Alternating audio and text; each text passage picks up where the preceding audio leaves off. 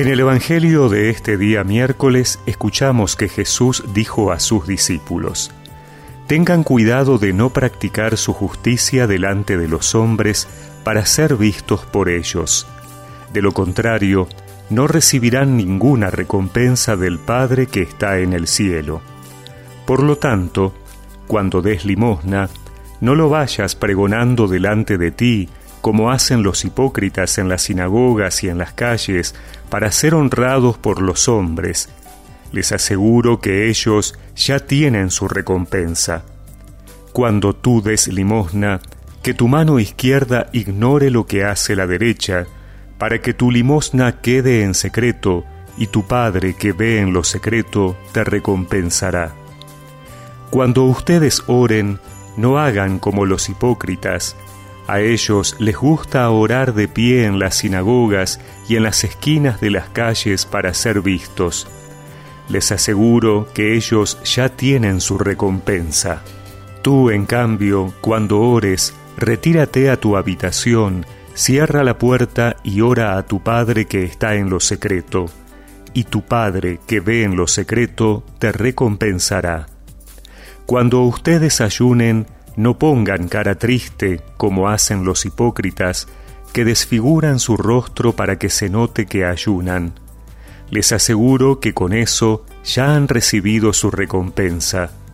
Tú, en cambio, cuando ayunes, perfuma tu cabeza y lava tu rostro, para que tu ayuno no sea conocido por los hombres, sino por tu Padre que está en lo secreto, y tu Padre que ve en lo secreto, te recompensará.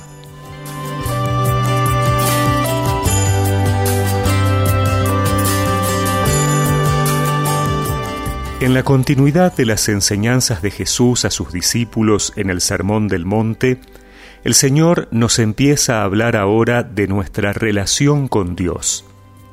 Este texto que escuchamos cada año el miércoles de ceniza nos lleva a preguntarnos sobre nuestras prácticas religiosas y espirituales.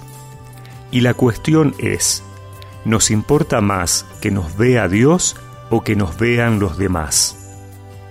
En un mundo donde las apariencias parecen ser tan importantes porque desde ellas nos califican y evalúan, siempre es una tentación hacer las cosas para que nos vean, para que nos aplaudan, para tener reconocimiento o que nos alaben y elogien.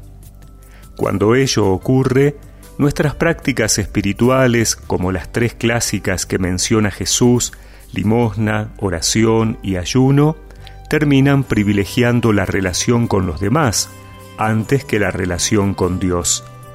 Y nuestra religiosidad debe ser en primer lugar camino para el encuentro con el Padre.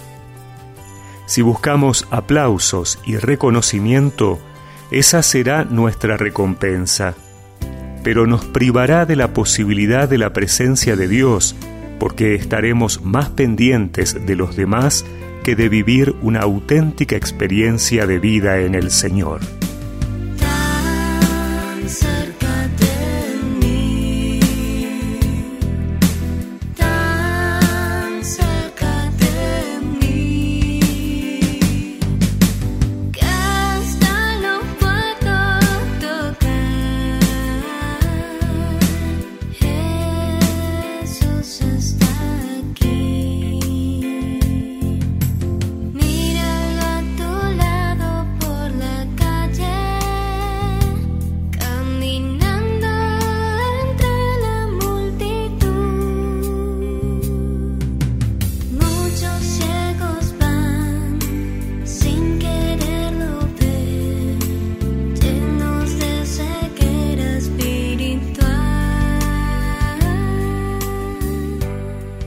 Y recemos juntos esta oración.